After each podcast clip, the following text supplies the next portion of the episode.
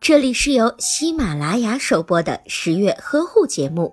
十月呵护帮助孕妈妈们摆脱孕期中的各种烦恼。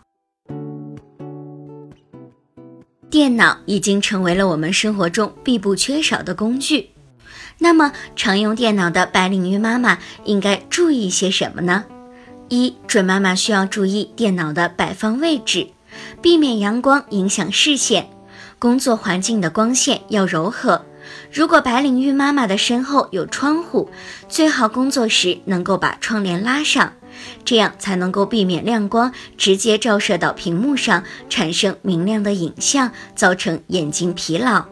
二、保持办公室环境的通风和电脑的清洁。由于电脑附近的灰尘和微生物长时间附着在人体上，可能会导致各类皮肤病。所以，定时通风会减少有害物质。三、注意眼睛的休息，每分钟眨眼少于五次，一般人就会感觉到眼睛干燥。所以，工作了一段时间之后，准妈妈应该让眼睛休息一下。